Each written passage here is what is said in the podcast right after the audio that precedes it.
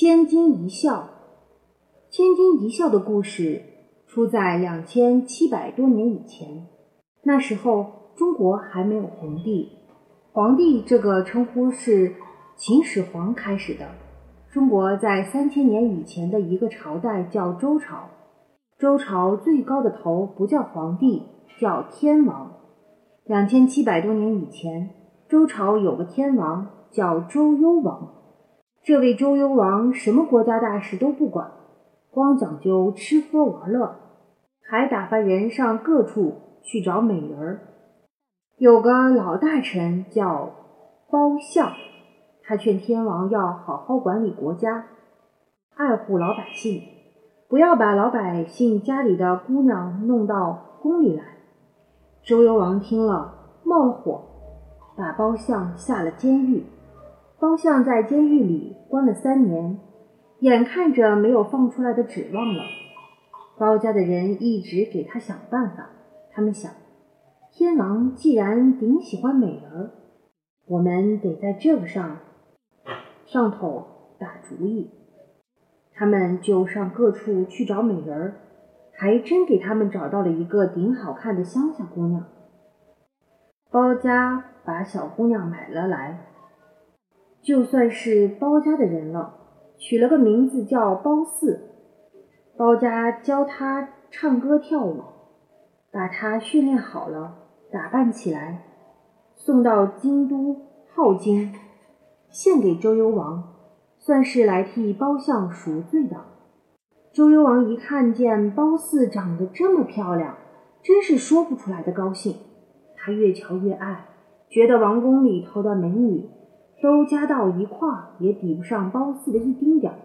他马上免了褒相的罪，把褒相放出来了。从这儿起，天王日日夜夜陪着这位褒姒。把他当做心肝宝贝，褒姒可并不喜欢天王，他老皱着眉头叹气，暗暗的流着泪。进了王宫没开过一次笑脸。周幽王想尽办法教他笑，他可怎么也笑不出来。天王就出了一个赏格，有谁能叫娘娘笑一下的，就赏他。一千斤金子，古时候把铜叫做金子。咱们有句成语叫“千金一笑”，也许就是这么来的。这个赏格一出去，就有好些人赶着想来发财。他们进了宫里，向褒姒说笑话，装鬼脸，演滑稽戏。褒姒见了这些人，只觉得讨厌，把他们都轰出去了。有一个顶能拍马屁的下流人，姓国，叫国师傅。他想出了一个办法，说一定能叫褒姒笑痛肚子。他对周幽王说：“从前为了防备西戎，在骊山一带造了二十多座烽火台，每隔几里地就是一座。万一西戎打进来，把守第一道关的士兵。”就把烽火烧起来。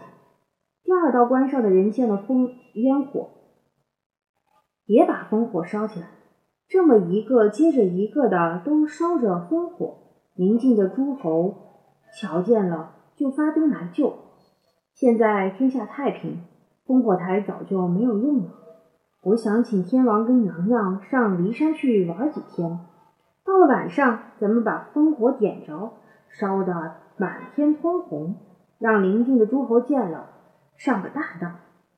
娘娘见了这么些兵马，一会儿跑过来，一会儿跑过去，没个不笑的。您说我这个法好不好？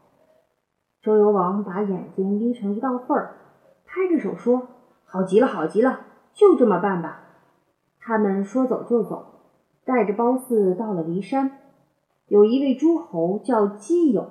是郑国的开国国君郑桓公，又是周幽王的叔叔，正在京都帮着料理国事，大伙儿习惯叫他郑伯友。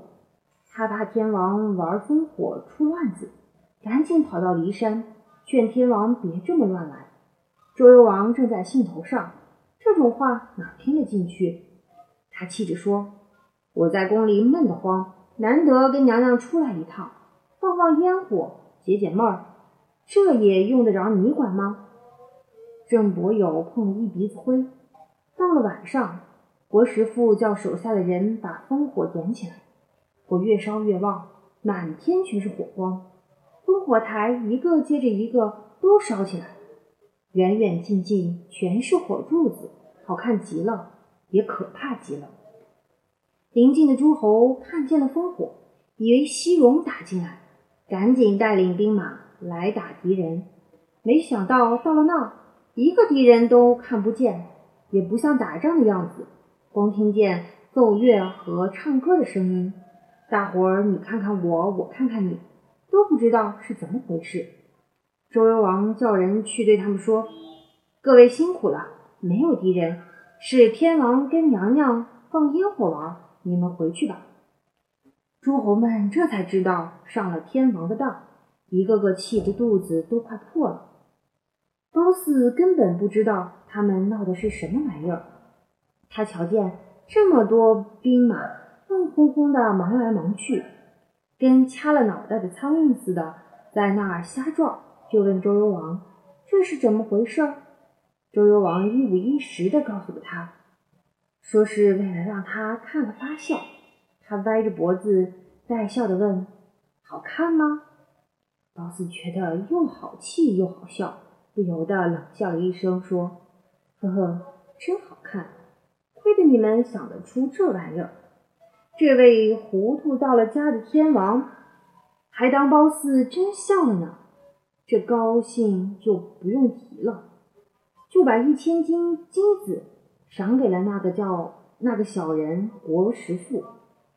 他们玩了几天，这才挺高兴的回到了京都。”隔了没有多少日子，西戎真打进来了。头一道关的烽火一烧起来，周幽王就慌了。他连忙叫国师傅赶紧把这儿的烽火点起来。那些诸侯上回上了当，这回就当天王又在开玩笑了，全都不理他。烽火黑天白日的点着，也没有一个救兵来。